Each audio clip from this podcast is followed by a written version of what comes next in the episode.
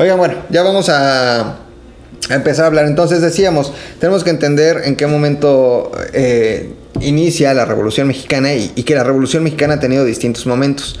Eh, la Revolución Mexicana, como yo les he dicho alguna vez, no es necesariamente... Eh, si van a preguntar cosas que sean de historia, por favor, del tema.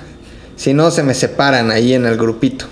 Este, la Revolución Mexicana no era necesariamente Batman y Robin contra el Guasón y el Pingüino. Es decir, no era, sí, que no era Villa, no era Zapata, no era Madero, no era Carranza, no era Obregón, unidos como en la Liga de la Justicia, luchando en contra de Díaz.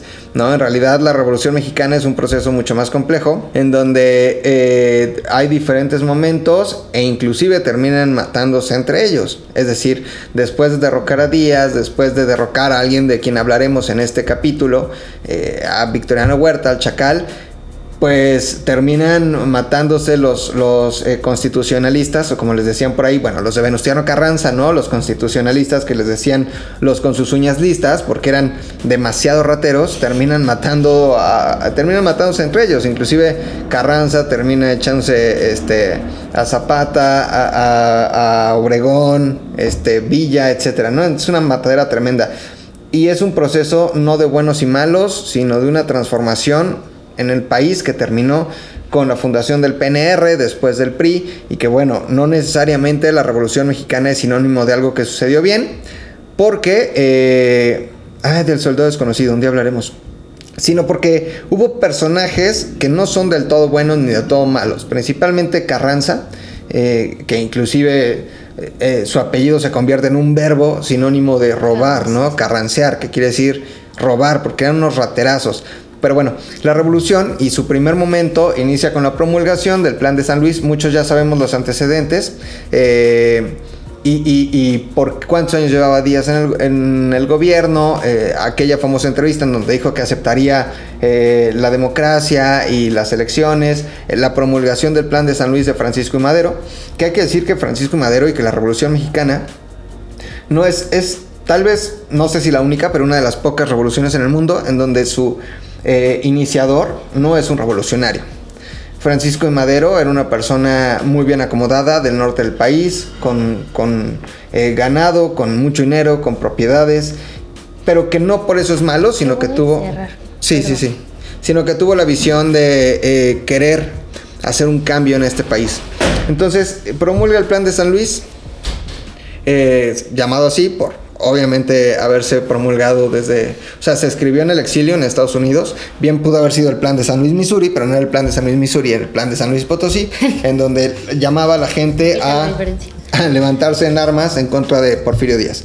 20 de noviembre de 1910. Aquel de con ciudadanos y os convoco para que toméis las armas. Ese. ahí me quedé en tu live pasado. Ok. Estaba como... Hasta ahí, hasta, hasta ahí vamos bien, ¿no?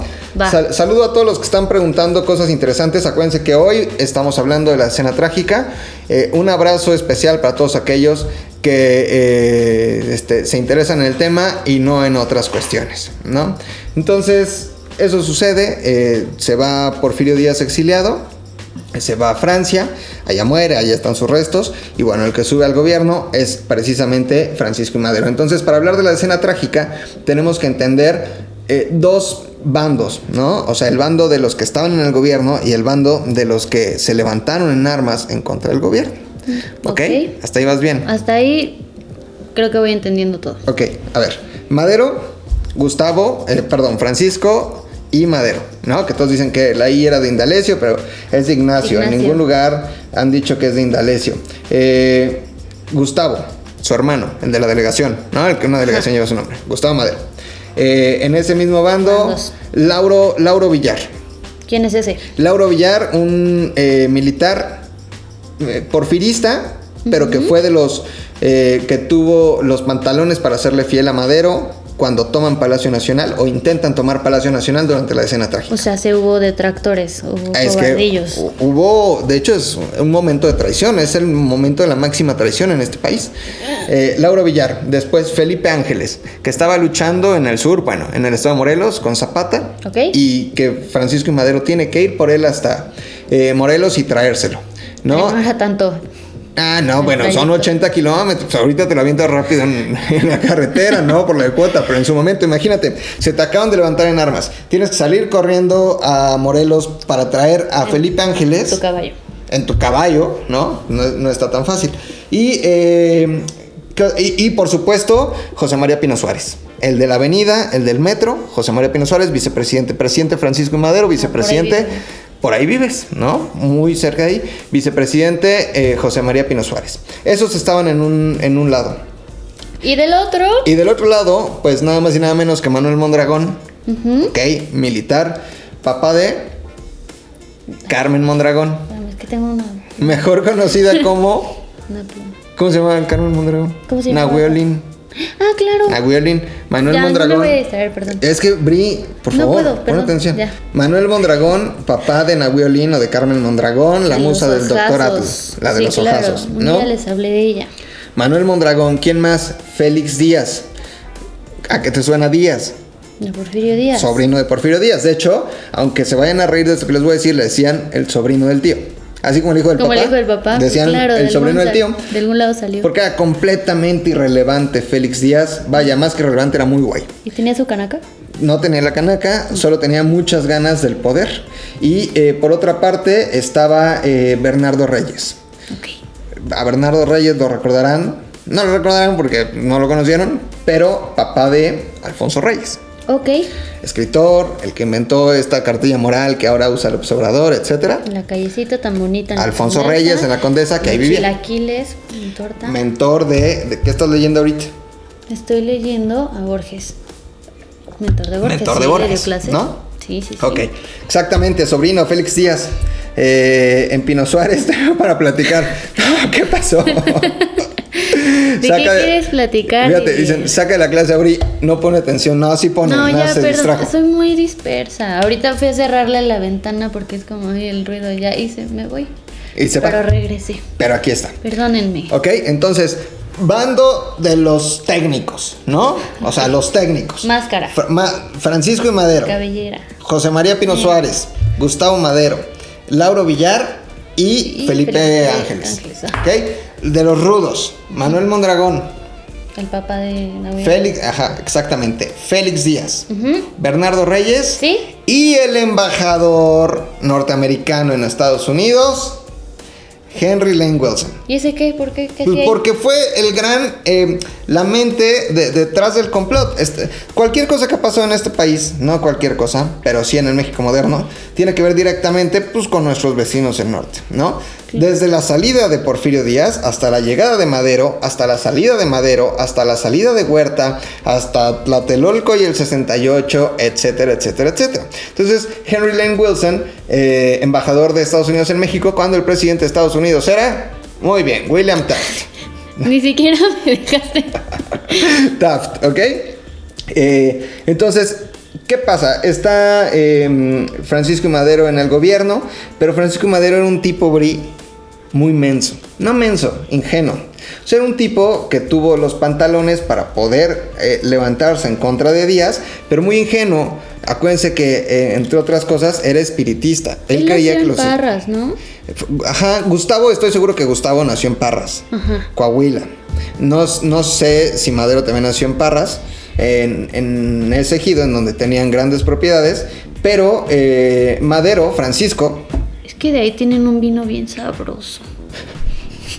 tú subiste unas historias el fin de semana tomando ah, sí, vino de Parras. me encanta. Hay un, hay un viñedo. Casa Madero. Casa Madero, ¿No? que es de esa familia. Y está re bueno, mano. Aviéntate un dato curioso de Durango. Dato curioso de Durango. La única avenida que hay se llama Francisco Villa. No hay ninguna otra cosa. En Durango no hay nada. Bueno, y alacranes. A las claro camas. que sí, los horóscopos de Durango. Son de Chicago los horóscopos de Durango. ¿Qué? Sí. Qué mentira. A las camas en Durango farsa. les ponen mecate a las patas Ah, sí, por para que cuando se sube el alacrán se quede ahí. eh, Pero en atorado. muchos lugares de tierra caliente, en realidad. Exactamente. En mi amado Morelos también hay alacranes. Entonces, eh, Madero es un tipo muy culto, estudia en Estados Unidos y en Estados Unidos tiene acercamiento con el espiritismo. Esto quiere decir, los espíritus le hablaban y los espíritus le decían por dónde tenía que llevar su vida. Entonces digamos que era este, esta clase de ingenuo o esta clase de crédulo, crédulo de este tipo de cosas e incrédulo de otro tipo de cosas. Porque la escena trágica fue uno de los sucesos más anunciados, Bri. Imagínate, Bri. Pero yo creo que eso no te hace más menso o menos menso, simplemente crees en otro tipo de cosas, ¿no? Sí, pero a ver, si tú aseguras que la revolución te lo ordenaron los espíritus, Mira, no me- estás combinando tus creencias, Pues podemos hablar de tiempos actuales de y a un Maduro país. un pajarito le dijo que iba a ser presidente. Es igual de absurdo. O diciendo que eh, a ti no te va a dar COVID porque te proteges con tu este, estampita del santo, ¿Qué era San Benito?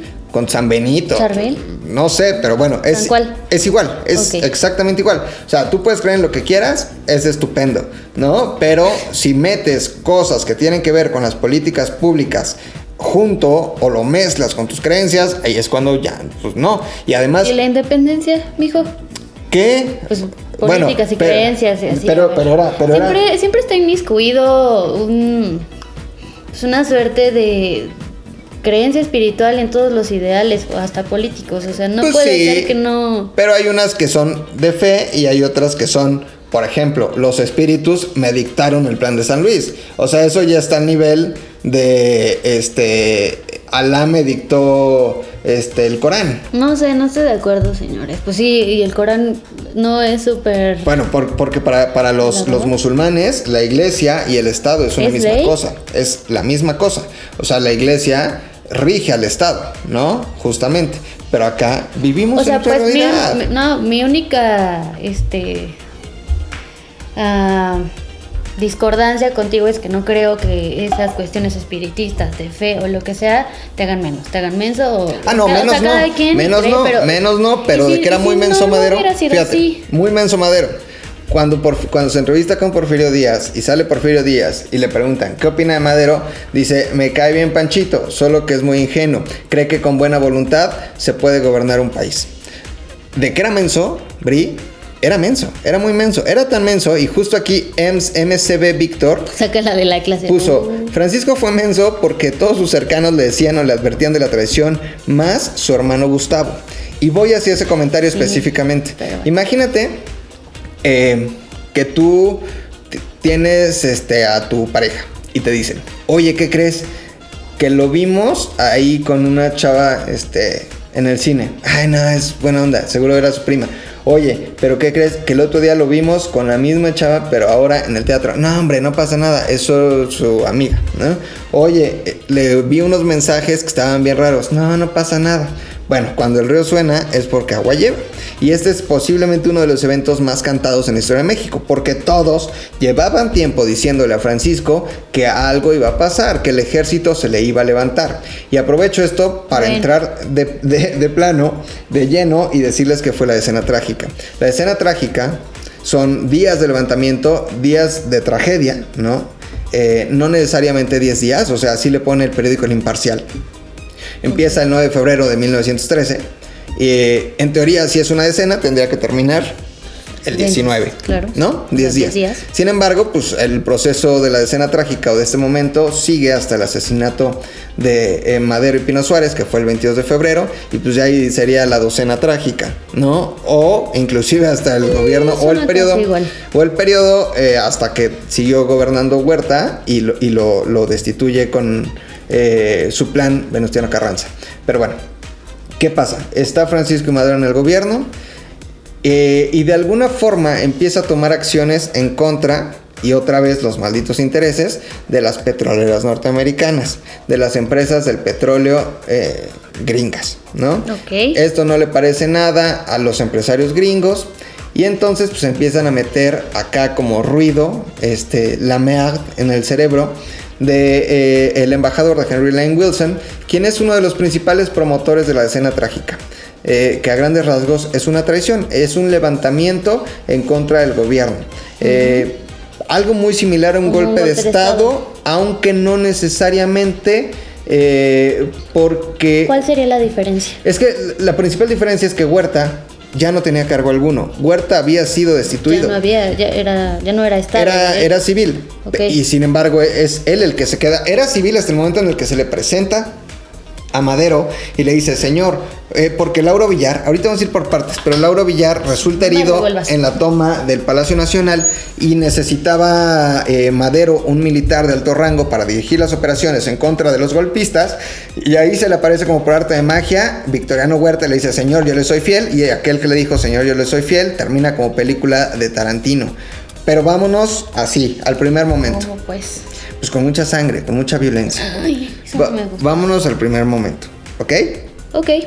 Eh, días antes del 9 de febrero ya hay una serie de reuniones y ya eh, se han puesto de acuerdo Henry Lane Wilson, eh, Mondragón y Mondragón principalmente para ir a dos prisiones, ¿no? A Lecumberri y, y a otra prisión, ahorita les digo cómo se llamaba, muchos datos, se me olvidan las cosas. Pero, a liberar a Félix Díaz y a Bernardo Reyes. Entonces, el 9 de febrero eh, logran convencer a cadetes, eh, no, no, cadetes del heroico, sino de la Escuela Militar de Aspirantes de Tlalpan. Ustedes ubican San Fernando, los que viven acá en la Ciudad de México y que conozcan la zona de San Fernando, está la Escuela de Medicina. Zona de hospitales. Está la Escuela de Medicina de La Salle. Sí. En contraesquina está el tutelar para menores. Hay una cárcel para morrillos que les gusta lo de la uña, lo de robar, lo de la bala fría. Ese, lugar que ahora es una prisión era la escuela de aspirantes de Tlalpan. Eh, ahí se formaban eh, los, militares, digamos, de eh, escuela. Es decir, los cadetes, este, los sargentos, etc. ¿no?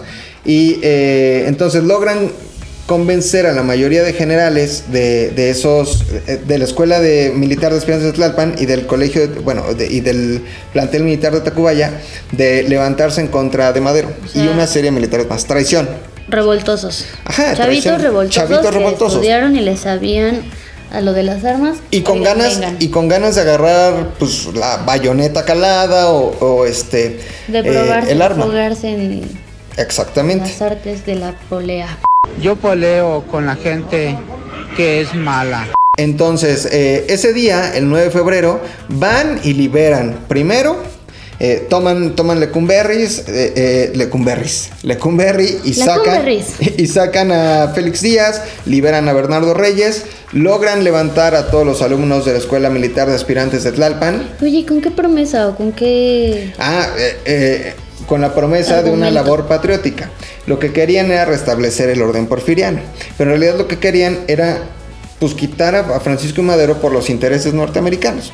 Pero los chavillos, estos militares, que a lo mejor estaban entre los 17, 19 años, 20, ¿qué carajos iban a saber? ¿No? O sea, pues ellos los despiertan en la madrugada de ese 9 de febrero, les ordenan tomar sus bayonetas, eh, sus fusiles e irse a una misión. Y la misión era muy clara, era liberar a Bernardo Reyes, liberar a Félix Díaz, después tomar Palacio Nacional y después a ver qué pasaba. Eso fue un domingo, domingo 9 de febrero. ¿Y dónde crees que estaba Francisco Madero? En su camisa. En su caballo, en su casa, en el castillo de Chapultepec. Entonces andaba a caballo en el castillo de Chapultepec. Y su hermano, en la noche, en la madrugada, Gustavo, ya se había dado cuenta que estaban sucediendo, que, estaba sucediendo este levantamiento. Ok. Ya le había tratado de advertir a su hermano Francisco. Y su hermano Francisco le dijo, no me importa. De hecho, dicen que Gustavo le dijo, oye, nos van a matar. Y que Francisco le dijo, pues no me importa. No, ajá. Literalmente le dijo, si nos van a matar, que nos maten. Y la respuesta de Gustavo fue, sí, pero a mí también. A mí también me van a matar, ¿no? Hay quien inclusive asegura que Francisco quería morir, o sea que eh, según esta, este, sus creencias espiritistas, los espíritus le habían dicho que tenía que, no, que tenía que morir, que esa era su misión, o sea, él casi casi eh, quería morir, ¿no? Entonces a lo mejor por eso su ingenuidad, aunque no lo sabemos. Eso sucede el 9 de febrero, eh, le avisan y le dicen, señor Mondragón, Díaz, Reyes y un grupo, y un grupo, cuando digo un grupo, eran un chingo de alumnos, ¿no? Pero un chingo, o sea, tal vez 3.000, ¿no? Más o menos, ah, están intentando tomar el Palacio Nacional. Eso se lo avisan el domingo a Madero en el castillo de Chapultepec y él, bueno, dice, lo único que tenía bueno Madero era que era muy buen orador. Entonces se dirige a los alumnos, a los cadetes del heroico colegio militar y les dice, eh, estos otros güeyes, ¿no? Los, del- No, los de Tlalpan. no, los de Tlalpan y los de Tacubaya están ensuciando el nombre de las escuelas militares. Ustedes tienen la oportunidad de reivindicarse y acompañarme en eh, una marcha hasta el eh, Palacio Nacional. Los forma de dos en fondo, eso quiere decir no había muchos, o sea, no había muchos cadetes del heroico. Somos los- muchos, pero, pero somos machos. Y los fuma, los, los fuma, los forma de dos en fondo. Entonces, así, pues parecía que eran un chingo, ¿no? Pero en realidad no eran tantos. Pero digo, eso también a la hora de la batalla, pues también la pantalla, ¿no? O sea, son estrategias como Militares. ¿no? militares. Entonces, eh, se le. eh, de- se va desde. Chapultepec hasta eh, el Palacio Nacional, en lo que se conoce como la Marcha de la Lealtad. De hecho, cada 9 de febrero se celebra o se conmemora el Día de la Lealtad, porque cadetes del Heroico Colegio Militar acompañaron a Madero en esta caminata. En el camino se le reúnen varios poetas, varios periodistas, gente este, leal y fiel. Y aquí hago una pausa para decir que era domingo, güey. ¿Tú qué haces los domingos? ¿No? Vas a misa, exactamente. Por supuesto que ¿Vas a misa? 9 de la mañana. Y. ¿En la catedral? ¿A cuál vas? Ah, la de San Miguel Arcángel, donde hice mi primera comunión. Ok. ¿En serio? bueno. Pero los domingos pues, la gente va a misa. No, mínimo iba en aquel este 1903. Había mucho curioso en el Palacio Nacional.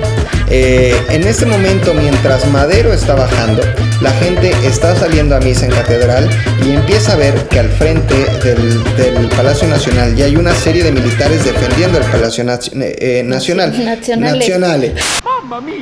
Son historias que suceden de forma simultánea, o sea, van sucediendo diferentes historias durante la escena El trágica. mundo seguía su curso mientras ellos iban Mientras esto iba pasando, el inclusive el mismo, o sea, del, del mismo día al mismo tiempo, eh, mientras Madero va bajando, Bernardo Reyes, los, los eh, alumnos de la Escuela Militar de Aspirantes de Tlalpan, Díaz y Mondragón intentan tomar el Palacio Nacional. Ahí estaba Lauro Villar, un militar porfirista del recalcitrante, ¿no? Pero que era muy leal a Madero porque entendía que su función era servirle al presidente. Él trata de defender el Palacio Nacional. eh, y de hecho, el, el que se acerca primero al Palacio Nacional para, para tratarlo de tomar es eh, Bernardo Reyes, a caballo. Eh, Lauro Villar le ordena tres veces que, que, entregue las armas, a lo que se niega Bernardo Reyes. Y con su caballo se le intenta ir encima a Lauro Villar. Lauro Villar da la orden de que lo maten. Y los militares que están protegiendo, digamos, los que están en el bando de los técnicos, me matan a Bernardo Reyes. Y es el primer caído o uno de los primeros caídos de la escena trágica. No manches. ¿Ok? Entonces viene caminando, viene a caballo junto con todos los cadetes en la marcha de la lealtad, Francisco y Madero. Espera. Espera, Héctor Luna se perdió. Que sí, sí habían güeyes que querían defender a Madero. Claro, Bernardo Reyes. claro, eh, Bernardo Reyes estaba del otro lado. O sea, Ah, no. Sí, perdóname, los sí. cadetes del heroico colegio militar, ¿no? Los que formaron. Parte de su gabinete, Ujú.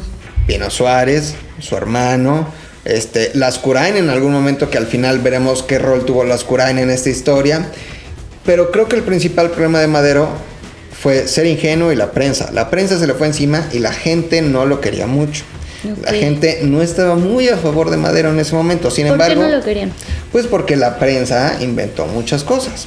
O sea, la prensa que vivía del chayote porfirista, pues evidentemente con Francisco Madero dejó de recibir dinero. Que ya había una tendencia ahí en Desde el hace mucho periodismo. tiempo. Desde hace mucho tiempo. Entonces, eh, Madero viene en la marcha de la lealtad y hay que ubicarnos ahora, para los que conozcan, en la Alameda del Centro Histórico de la Ciudad de México. ¿Ok? Está la Alameda, esta es Avenida Juárez, este es Eje Central, ¿no? Y casi en la esquina de Avenida Juárez con Eje Central hay una tienda departamental del ingeniero Slim. Hay un Sears ahí. Hay un Sears Pero enfrente de, sí, de, de Bellas Artes. Ahí hay un Sears. Eh, eh, Juárez y este Eje Central. Ahí hay un Sears. En contraesquina, o muy cerca de ahí, en una de las contraesquinas, estaba. eh, eh, está hoy el Banco de México. ¿Cierto? Bueno. En ese edificio ya había apostados unos militares golpistas, francotiradores, a punto. Ah, aprovecho ahora que decimos francotiradores para hablar de Mondragón, el papá de Nahui Olin, de Carmen Mondragón. Mondragón, Manuel Mondragón fue un militar famoso por inventar el revólver Mondragón. Un arma muy precisa que no necesariamente lo inventó, sino le hizo unas adaptaciones, pero que se vendía y se exportó durísimo y que inclusive durante la Segunda Guerra Mundial y durante eh, un gran periodo de tiempo fue utilizada por los alemanes como un arma para los francotiradores. Se le, solo se le adaptó una mira. Y bueno, era un arma súper precisa. Pero ese es el gran mérito de Manuel Mondragón, además de ser un traidor. Eh, va pasando por ahí eh, Francisco y Madero, ¿no? Junto con militares, y salen estos por donde está el Sears, que había una tienda de foto que se llamaba Daguerre. Entonces eh, va pasando por ahí Madero cuando salen los francotiradores y le empiezan a disparar. No le dan a Madero, pero sí matan a un cadete del heroico colegio militar que venía con él y lo meten en chinga a esta tienda de foto Daguerre. Eh, desde el balcón de esa tienda da el primer discurso para la gente y para los curiosos que estaban ahí queriendo saber qué pasó, qué pasó, coma, qué pasó y qué eh, es lo que estaba sucediendo con los golpistas. Da el primer discurso y dice que obviamente él defenderá este, la investidura y que no se dejará y que saldrán victoriosos, etc. Baja del balcón, sigue caminando o se dispone a ir a caballo hacia Palacio Nacional y en ese momento se detiene un tranvía que pasaba por ahí el tranvía y del tranvía baja tal vez el personaje más importante de esa historia. ¿Quién es? Victoriano Huerta, el chacal, el traidor, ¿ok? Victoriano Huerta, madre mía, ¿te puedo pedir un favor? Dime. ¿Me puedes, me podrías pasar mi cargador, por favor? Muchas gracias. Victoriano Huerta, em, se baja del tranvía justo enfrente de Madero, se le presenta, acuérdense que Victoriano Huerta ya no tenía cargo alguno en el ejército y le dice, señor, me vengo a poner a sus órdenes y le vengo a demostrar mi lealtad. Eh, y, de forma muy ingenua, Madero dice: Ah, órale, brother, pues está bueno. Me gusta la idea y me gusta el hecho de que estés aquí porque Lauro Villar, que era el militar de más alto rango, había resultado herido en la intent en el intentón, en la intentona, ¿no? De la intentona, es como en el fútbol, cuando lo intentas pero no sale. En el intento de tomar el Palacio Nacional, ¿ok? Listo. Entonces Victoriano Huerta le dice: Señor, me vengo a poner a sus órdenes. Y Francisco le dice: Ok. Días después. ¿Así nada más? Sí, era muy ingenuo. Días después Gustavo le dice, oye, acabo de ver que eh, Huerta está pactando con Díaz o nos va a traicionar. Y Madero le dice, ¡Hombre! De hecho, Gustavo detiene a Huerta, llega con las armas días después y le dice a su hermano, aquí están las armas, este es un traidor. Y su hermano le dice, Francisco le dice, claro que no, si es todo buena onda, regrésale sus armas al señor. A ese nivel de ingenuidad llegaba Francisco y Madero. Me identifico, bueno. No, hombre, no, no te dejes. La gente es mala, a veces la gente es mala. Entonces, eh, logra llegar a Palacio Nacional, por eso esa calle se llama Francisco Madero, porque ahí entra Francisco Madero y la, mancha, y la marcha de la lealtad a caballo y los cadetes del Heroico Colegio Militar. Y bueno, en la noche lo que hace Madero decide salir en la noche de ese 9 de febrero de 1913 con rumbo al estado de Morelos para convencer al general Felipe Ángeles, buenísimo Felipe Ángeles, tal vez uno de los mejores militares de la Revolución Mexicana, de unirse a la lucha armada. ¿ok? Eh, lo convence, regresan y ahí termina el 9 de febrero. Recuerden, no vamos a contar día por día porque nos tardaríamos 5 horas.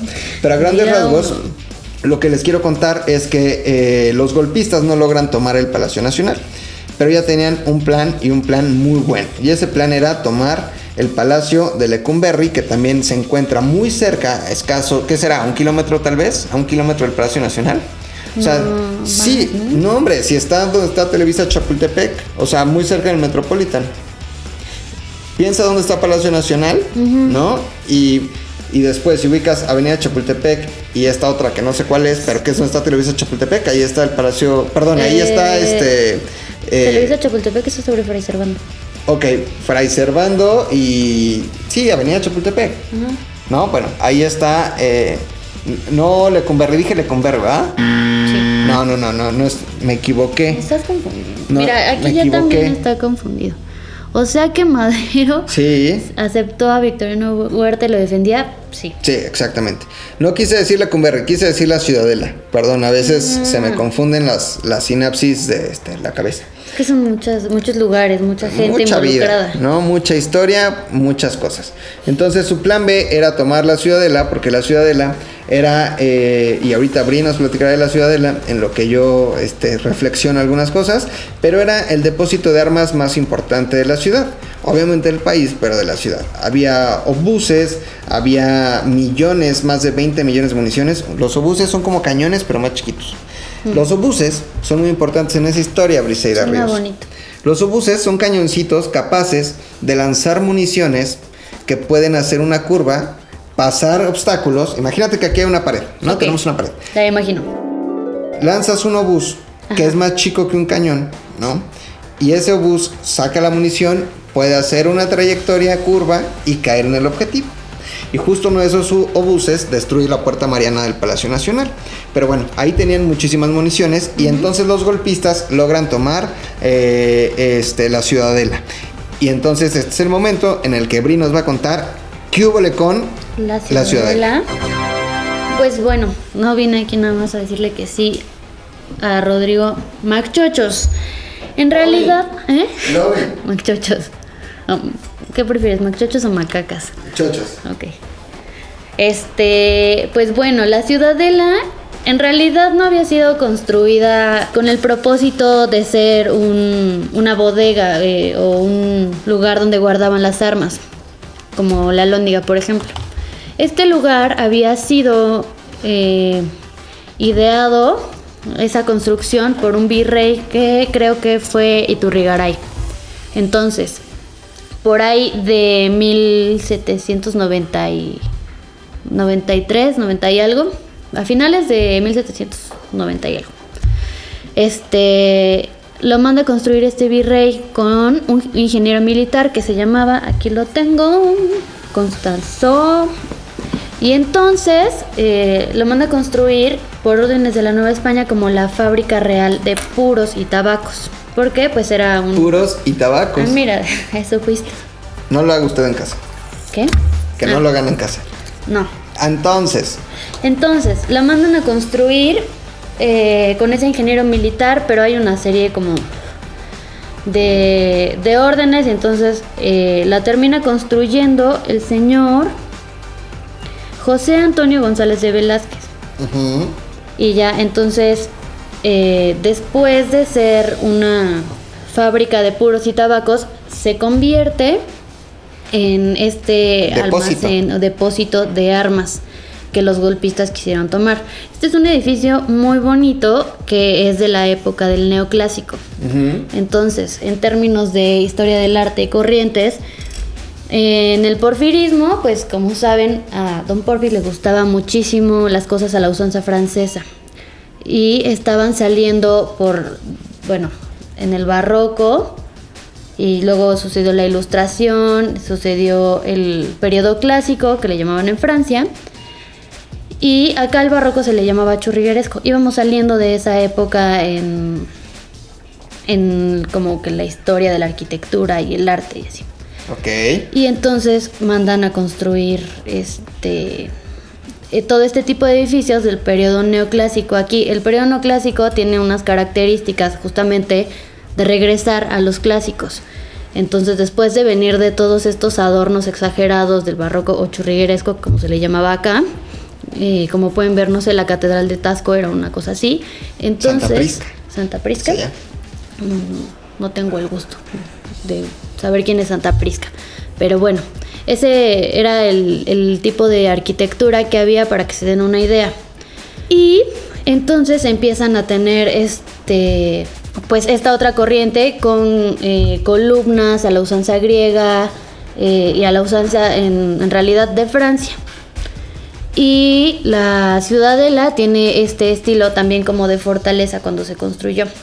Pero después eh, tenemos otros ejemplos.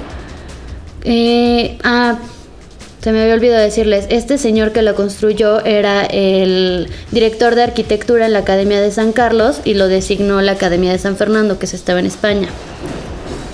Y entonces, este, pues bueno, ya tenemos la alhóndiga y por eso tiene estas características como de fortaleza tan, pues austeras por así decirlo, porque cumplía las funcionalidades y tenía este estilo que estaba muy a la moda en ese entonces. Y pues bueno, en la Academia de San Carlos también es importante decir que de ahí salieron eh, muchos pintores o artistas mexicanos porque fue la primera academia de arte en toda América. eh, de la Academia de San Fernando mandan a hacer la de San Carlos aquí.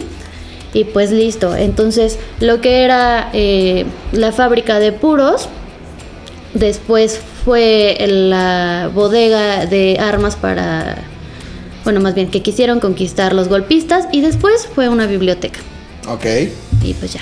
Eso es la ciudadela. Eso ¿no? es la ciudadela. Muy cerquita Ahora- de ahí ahora venden este, artesanías. Ahora ¿no? vienen artesanías, la- los extranjeros van y compran ahí sus chácharas que se llevan, que la calaca, que el zarape, las cositas. máscara de La luchador. máscara. Hay una plaza también donde bailan los viejitos danzón y ahora está otro museo que es el Centro de la Imagen. Normalmente hay exposiciones de fotografía muy buenas, es muy barato, muy bonito. Vayan a darse una vuelta, está bien padre. Ok. Muchas gracias, nada. Voy a pasar esto para acá. Ujú. Ok, ahora, entonces, ¿por qué es importante eh, la ciudadela? Porque ahí se ponen los golpistas y desde ahí dirigen, eh, digamos, la gran traición. Esto quiere decir que Victoriano Huerta ya estaba palabrado con los golpistas, con Mondragón y con Félix Díaz y con el embajador de Estados Unidos, eh, Henry Lane Wilson, para quedarse con algo de poder. Es decir, no necesariamente en ese momento dijo que quería ser presidente, pero ya se le veía venir. O sea, era un chacalazo. Huerta era un chacalazo. Entonces, eh, durante los días que dura la decena trágica, él está en el Palacio Nacional junto con Madero luchando en contra de los golpistas, pero luchando de una forma muy extraña. Es decir, recuerden ¿A que... Golpes? No, a cañonazos de metralla. Esto quiere decir que a Felipe Ángeles, recuerden que ya se le había traído Madero de Morelos y que estaba eh, también luchando o, o dirigiendo en gran medida la operación en contra de los golpistas, le daba eh, estos cañones o estos obuses, pero con, con metralla, o sea, no hacían mayor daño, ¿no? Eh, lo único que pasaba es que pues, los aventaba, caían cerca de la ciudadela y no mataban a nadie. ¿Y cómo resistían estos hombres encerrados en la ciudadela? Pues gracias a muchos empresarios o gran parte de la sociedad fifi de aquel entonces que les mandaba víveres y que con la ayuda de Victoriano Huerta lograban entrar a la ciudadela y entregar víveres a los golpistas, a los militares golpistas y a los alumnos de la escuela militar de aspirantes de Tlalpan y los de Tacubaya. Y entonces los pobres, este, eh, eh, Madero, Pino Suárez, su hermano, Ángeles, pues no tenían nada, en realidad estaban tratando de resistir. ¿Ok? Eh, durante estos 10 días pasan muchas cosas. Por ahí, por ejemplo, el 11, bueno, el, el 11 empieza esta eh, batalla de, obuses o de cañones con metralla, que no pasa nada. El 12 eh, hay un motín también en una cárcel. Es como, en serio, es como película. Eh, los golpistas dicen, ¿cómo podemos descontrolar más al país y demostrar que Francisco y Madero no sirve para nada? Pues hagamos, eh, lanzaron cañones contra una cárcel, logran eh, liberar a presos y estos presos empiezan y se salen y se unen a los cuerpos golpistas, pero así como en película de Batman, así. Entonces, este, este tipo de, de- Me voy a atravesar. Este tipo de acciones para descontrolar al, a- al sistema y al gobierno de Madero, ¿no? Así pasa la lucha y uno de estos días es justamente cuando Gustavo Madero se da cuenta que en- supuestamente hay quien dice que fue eh, en el Globo, en un restaurante, en una cafetería del Globo que está en el centro histórico, en donde Victoriano Huerta se estaba palabrando ya con Félix Díaz y estaba negociando la, la- la rendición. Gustavo Madero se da cuenta de esto, le dice a su hermano, su hermano no le cree, ¿Otra vez? eh, la- o sea, es lo- el mismo caso que platicaba hace rato. O sea, es, es- esa misma anécdota. Eh, estás hablando de Assassin's Creed, parece, ¿no?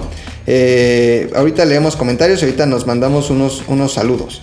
Este, y no le cree, le regresa las armas a Huerta y al final se da por terminada la decena trágica el 19 de febrero de 1913 porque ese día son detenidos Victoriano Huerta, el que le había dicho a Francisco Madero, yo le voy a ser leal, detiene a Madero y detiene a Pino Suárez. Mucha. ¿Ok?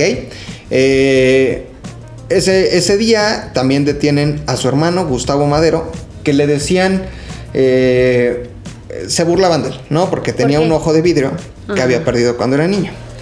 Entonces tenía su ojito de vidrio, lo detienen y se lo llevan justamente a la ciudadela. En la ciudadela se lo sueltan.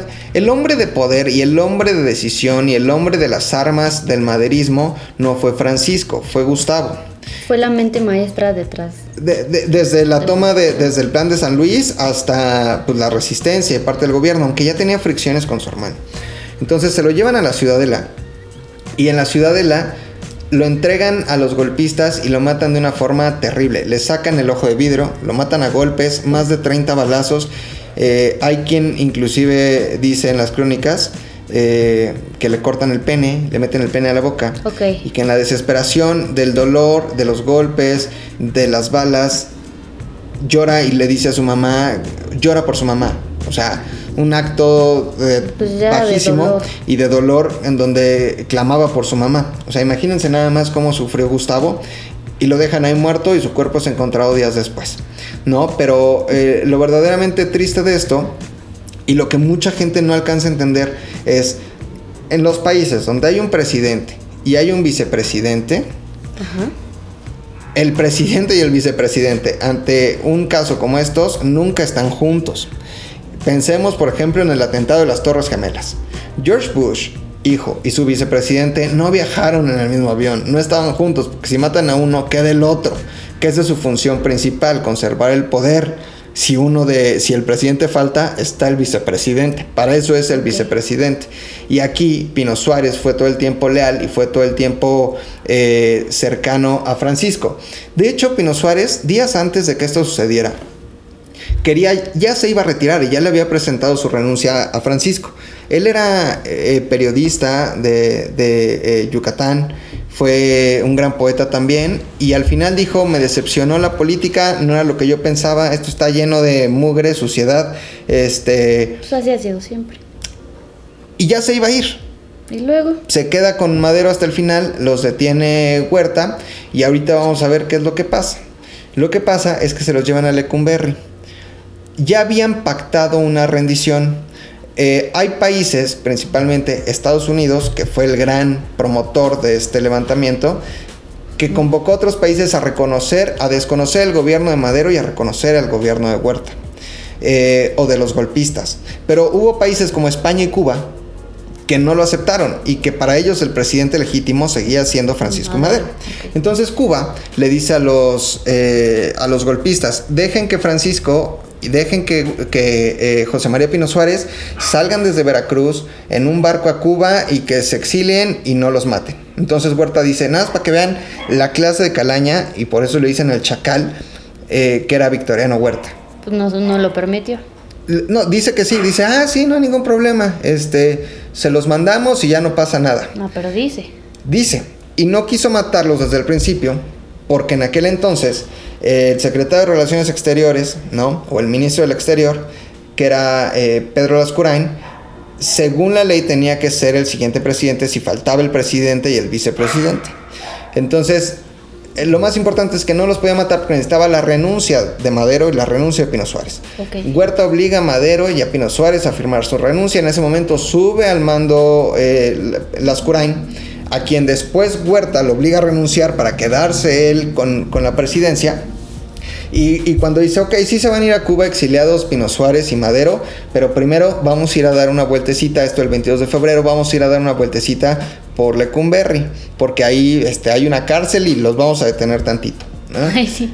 Se los llevan en unos coches, no saben lo que van a pasar, se los llevan hasta el patio más lejano de Lecumberri y los asesinan de una manera eh, de alta traición. Es decir, eh, a, a Madero lo obligan a bajarse del coche, cuando no quiere bajar le dan un balazo, así, lo matan en el coche. Pino Suárez trata de escapar, lo acribillan por la espalda y ahí se quedan sus cuerpos y ahí termina la historia de Madero y de Pino Suárez. Sí, como en un paredón, ¿no? Que está ahí en, Exacto, en Lecumberri. Eh, después hacen parecer los golpistas que esto fue como la gente muy enojada con ellos que los balaceó y mágicamente los mató, pero en realidad fueron los golpistas. El 19, esto es el 22, el 19 ya habían celebrado la rendición los golpistas y eh, la ciudadela se convirtió en un bacanal. Aquello era fiesta, alcohol y había una bebida que estaba de moda en aquel momento. eh, ¿Qué era? Coñac con pólvora. ¡Qué asco que das! ¡Es repulsivo! Entonces, esto se lo daban a los soldados pues, supuestamente para que estuvieran acá en Rush y que estuvieran muy prendidos y se echaban su pólvora en su bebida y aquello se convirtió... ¿No era pólvora blanca?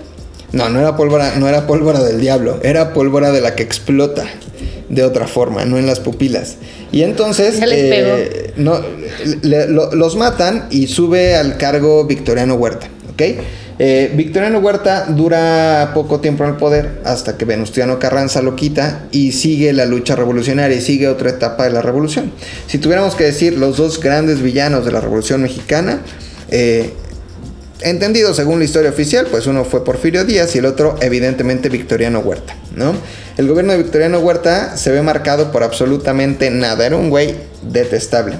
Tenía miedo de que lo traicionaran, entonces él estaba Sí, siempre era arriba. bien traidor. Era bien traidor. Él andaba siempre arriba de su coche, eh, echándose, le gustaba este el Genesis, o sea, siempre chupando en el coche y desde el coche ordenaba, desde el coche mandaba y chupando, ¿no? Porque le gustaba eso mucho de lo del trago y era un borrachazo. De hecho, si lo buscan en Google o ven alguna foto de Victoriano Huerta, verán su cara de desgraciado. O sea, tiene cara de esas personas que nacen ya con, Malas. este, con el alma mala. Maldito Podrida. desgraciado, ¿no? Y eh, pues al final es, se exilia, se va, se lleva mucho dinero. Después trata de regresar a México, pero fracasa en su labor. ¿A dónde se fue? Exiliado. Ahorita, dame un segundo, nos deja, apago esto. Perdón, nos llegó un WhatsApp. Este, a Europa. No, no sé exactamente a qué país de Europa, pero se fue a Europa y después trata de regresar. ¿Ok? Eh, y así es como terminan estos días, estos más de 10 días de la escena trágica. Yo les decía, al principio no se lo conoció como la escena trágica, sin embargo el periódico El Imparcial lo bautiza como la escena trágica para que fuera algo más impactante y para que tuviera un titular mucho más Encabezados como del metro, ¿no? Powerful, encabezado como el metro, como clickbait de BuzzFeed. No podrás creer la número 10. Pero más o menos esto fue la escena trágica. Eh, que nos dejó un gobierno muy malo de Huerta, pero después, pues un gobierno constitucionalista de Venustiano Carranza. Que ya les había dicho al principio de este live que muchos les decían, ya viene Carranza con sus, en lugar de constitucionalistas, con sus uñas listas, porque eran raterazos. Pero hay avances en esa constitución, que es exactamente la de 1917, ¿ok? Que en gran medida es eh, La base. la base de la constitución que hoy en día tenemos. Vamos a leer ahora un poco de saludos y comentarios, ¿no? Órale. Eh, ¿Dónde está la referencia a la Segunda Guerra Mundial? Todo se relaciona. En el 17 todavía no había empezado la Segunda Guerra Mundial. Pero sí la primera, y por ahí hubo, acuérdense, este, un telegrama, el telegrama Zimmerman, que le, que le mandan a Carranza a México, prometiéndole que si se une con los alemanes en la Segunda Guerra Mundial y ganan, nos regresarán o harán que Estados Unidos nos regresen los territorios perdidos y o vendidos por Santana.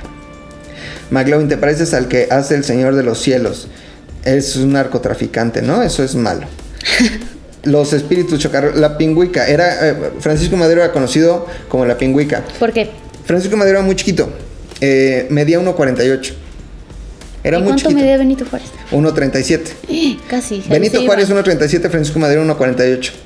Era muy ingenuo también y les digo, sí era medio güey.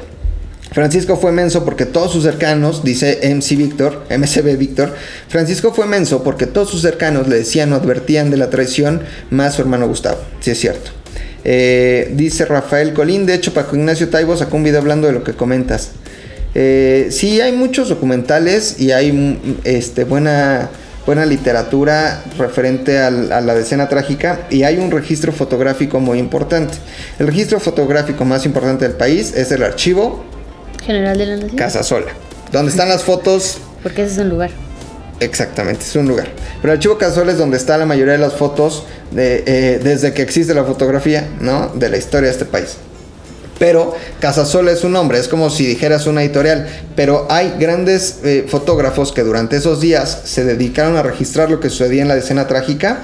Y hay grandes fotos de la escena trágica en donde se ve el caos, la destrucción.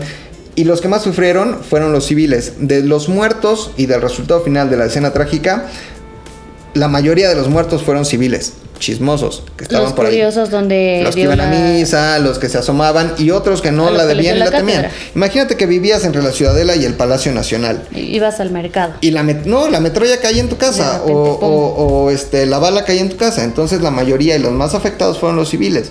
Eh, les cortaron los servicios, no podían salir de sus casas. Entonces la- a la gente también le urgía que terminara este periodo y que esto pasara ya.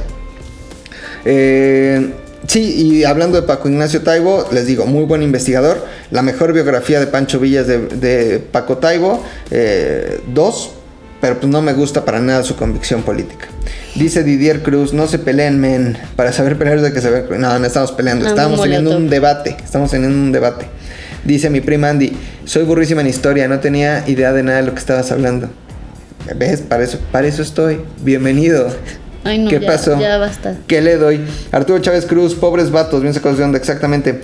Eh, M. Alejandro Dávila, me duele mucho, pero me tengo que ir, los escucharé en el podcast. Saludos a ambos, es- a ambos. espero escuchar este saludo. Saludos, Alejandro Dávila. Mándale saludos, Alejandro. Saludos, Alejandro Dávila. Eh, ah, este no, este no lo vamos a leer, ¿no? Dice Didier Cruz, Francisco y Madero con sus respuestas tipo vato que se fue a la playa en cuarentena. Sí es cierto, justo le dijeron, oye, nos va a traicionar, oye, a nos vamos a morir, pues, Pues moriremos. ¿no? Si no me Eh, morí de amor. Dice MC Víctor, tomaron Palacio Nacional, el mismo donde hoy despacha el tabasqueño. Tabasqueño. Coincidencias.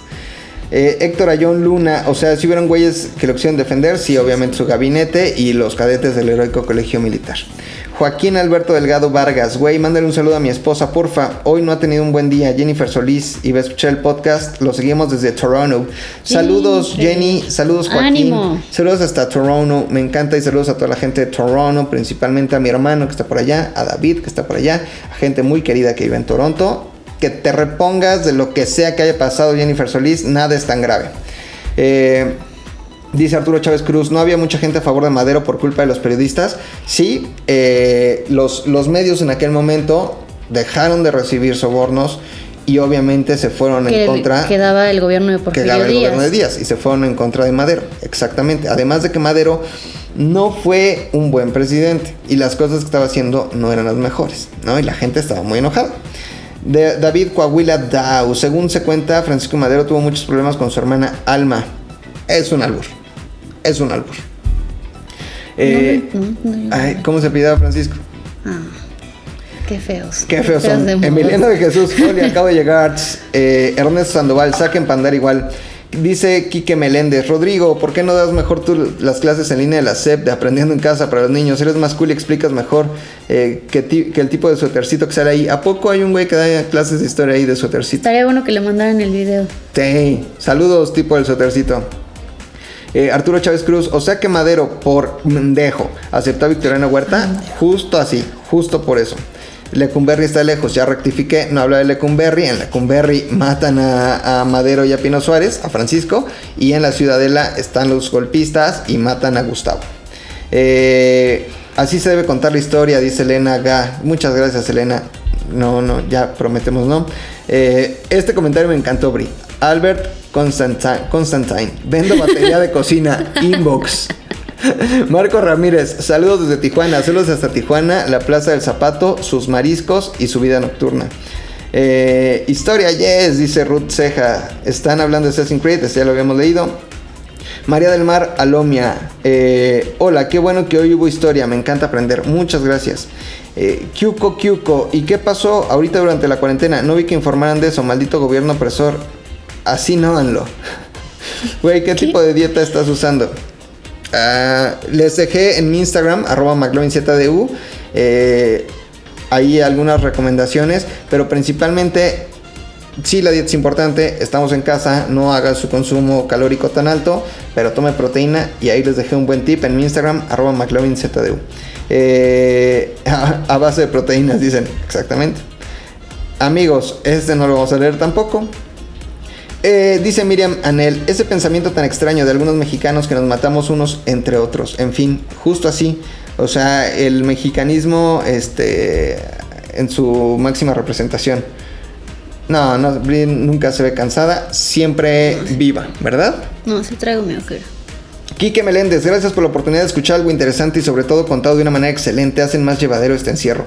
Muchas gracias, Quique. Dani Contreras, deja que hable Bri. No, sí, sí, sí hablo, nada más que yo no sé tanto y el tema es la de escena trágica, yo solamente sé como de corrientes artísticas y cosas que me enseñaron en la uni, pero no sé tanto de historia, ya no me acuerdo de muchas cosas.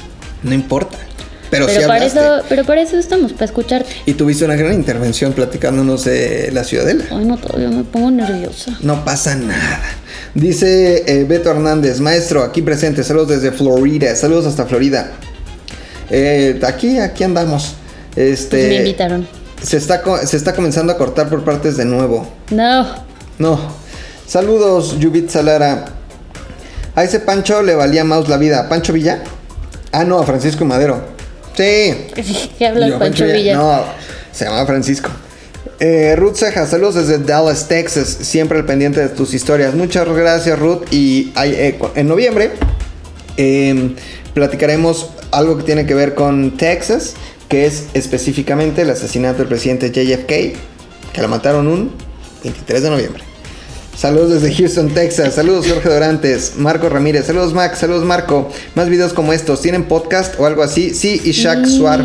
Hay muchos. ¿Por qué nos dices cuáles son? Todos los que tenemos en todos lados. Uy, tenemos varios. Hay variedad. Está ZD al aire, que normalmente sale los miércoles, debe de estar ahí Lolo por ahí terminándolo. Ahí hablan de sus experiencias, cotorrean. ¿Quiénes estamos? Relajo. Estás tú, está Fofo, Fofet, está El Oso Hombre, está Javiop, está Pilinga, está Héctor, el editor, Puchector, que ahora es gran celebridad de ZD al aire. ¿Quién más está? Ya, ¿no? ¿Y ya? De ahí ya, este, y luego tienen ZDU Cine, que yo no sé qué ha pasado. Bueno, pues es que ahorita creo que no hay estrenos, no hay mucho de qué hablar en cine porque Exacto. la cuarentena. Pero ahí está eh, el señor Macchochos, está otra vez los hombres, está Fofo y está Javi. ¿Por qué? Porque les encanta el cine. A mí no, pero les ayudo. Bueno, Bu, la temporada completa de Bu. Ah, sí, está la temporada completa de Bu, que está este crew de las chicas con la señora Valderrama, con la Sudamexa antes llamada Ashley. Este, bueno, o sea, antes llamada Sudamexa, ahora es Ashley. Ok. ¿Roberta? Lo dije al revés. Roberta, que es bien jocosa. Este, la Chims Y o Karina, y ya.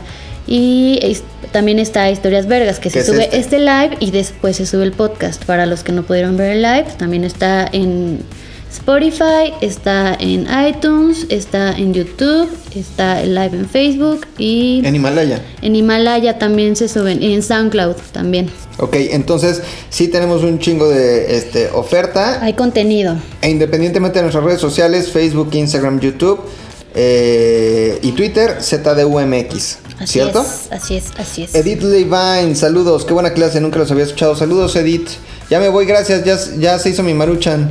Órale, provecho. Saludos desde Querétaro. Platicaremos también en algún momento del Cerro de las Campanas en Querétaro y del fusilamiento de Maximiliano. ¿Ok? Va. Eh, en Spotify, gracias Arturo. En Spotify búscalos como ZUMX. Saludos Mac y Bri. Sigo a ZU en todas las plataformas. Excelente contenido. Muchas gracias Trevor Alex Phillips. Eh, Taibo perdió respeto de muchos mexicanos al coadyuvar para cambiar una ley de la constitución con la finalidad de llegar a ocupar un cargo público. Eh, sus su papá es la- español. La bendición. Entonces quería hacer exactamente es cuando hizo la seña fea. Y bueno, lo hizo y ahora él es este el director de, del Fondo de Cultura Económica, ¿no?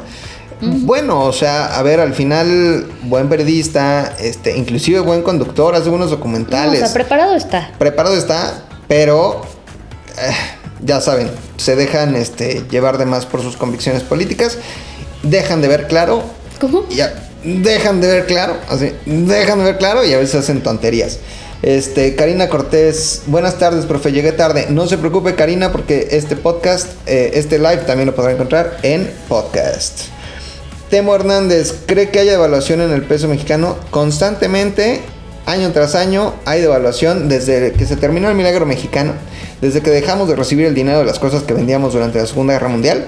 El peso se está devaluando y sí creo que se vaya a devaluar más. ¿Puedes hablar de la guerra México contra Estados Unidos? Claro, Beto.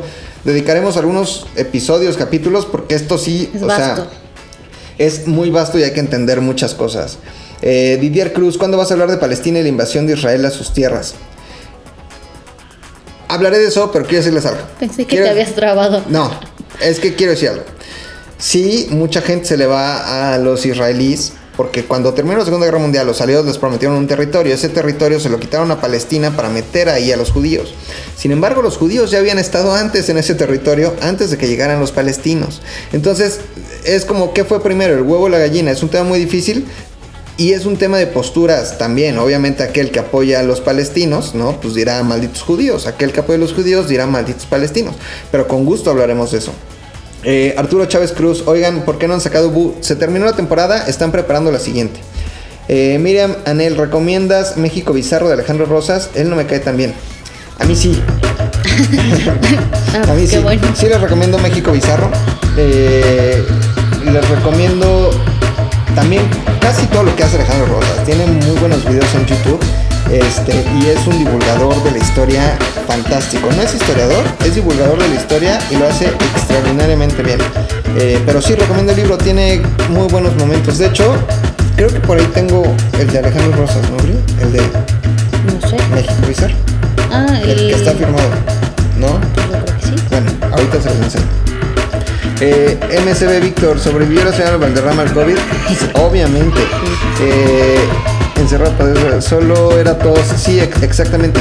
Didier Cruz habla de la Operación Cóndor. Hablaremos también, es que hay muchos temas de la Operación Cóndor en donde Estados Unidos. tu lista de lo que te Fíjate que sí, y ayer lo pensé y luego se me olvidó. Pero sí, prometo hoy anotarlo. La Operación Condor es toda esta serie de eh, tácticas que hace Estados Unidos con tal de combatir el comunismo en América Latina e invade muchísimos lugares, quita presidentes, paga guerrillas y platicaremos de la Operación Idor, eh, Operación Cóndor, que como dijo René Calle 13, la Operación Cóndor invadiendo mi nido. Perdono, Pero nunca nunca olvido. Exactamente. Habla de la Pascualita, dice Arturo Chávez Cruz. La Pascualita, era eso. Un maniquí vestido de novia que dicen que se mueve en las noches. Porque es una novia real. Está en Tijuana, al parecer está en Tijuana la Pascualita. Hablaremos de la Pascualita ahora que se acerque el Día de Muertos. Saluda a mi esposa Laura Arciniega, saludos desde Minnesota. Saludos, Saludos. Laura Arciniega hasta Minnesota y a toda la gente que nos escucha en Estados Unidos y que le están pasando también muy mal. Saludos desde Ensenada. Saludos, Daniel Rivera. Pablo Sánchez, ¿ya tienen bien resguardado a Lujo de América? Ajá. Lo este, momificamos para que no haya, haya grandes consecuencias. Y bueno, eh, un último saludo. Trevor Alex Phillips, porfa manden saludos a Andy Alexa, es super fan de todo ZDU hasta de los hombres su rap semanal. Saludos Andy Alexa y saludos Trevor Alex Phillips. De esta manera eh, terminamos. A ver, oye Rod, dice Arturo Cruz. Vamos a ver qué nos pregunta Arturo Cruz. Pero bueno, de esta manera terminamos eh, esta historia es- esta historia de vergas dedicado a la escena trágica, donde entendimos por qué pasó, qué fue lo que pasó, quiénes son los grandes personajes, cuáles fueron las consecuencias. Y la moraleja también que me gustaría eh, dejar aquí es que eh, México es un país en el que suceden cosas bizarrísimas, en el que suceden cosas dignas de película de Tarantino o de libro de ciencia ficción, pero que al final, eh, pues bueno, somos resultado de todo eso y somos resultado de el México moderno, de una revolución que terminó contándonos la historia oficial y, y nunca está de más pues saber un poquito más o ver otro punto de vista o ver, eh, cierto, ahorita hacemos esa aclaración. Pero bueno, tener como el panorama general de lo que sucedió y recordamos que cualquier personaje histórico, ¿no? Eh, no es necesariamente rudo técnico como yo lo decía al principio, sino son personas de sus momentos con cosas buenas, cosas malas, pasiones, tensiones y en fin, solo eh, las cosas van pasando, ¿no?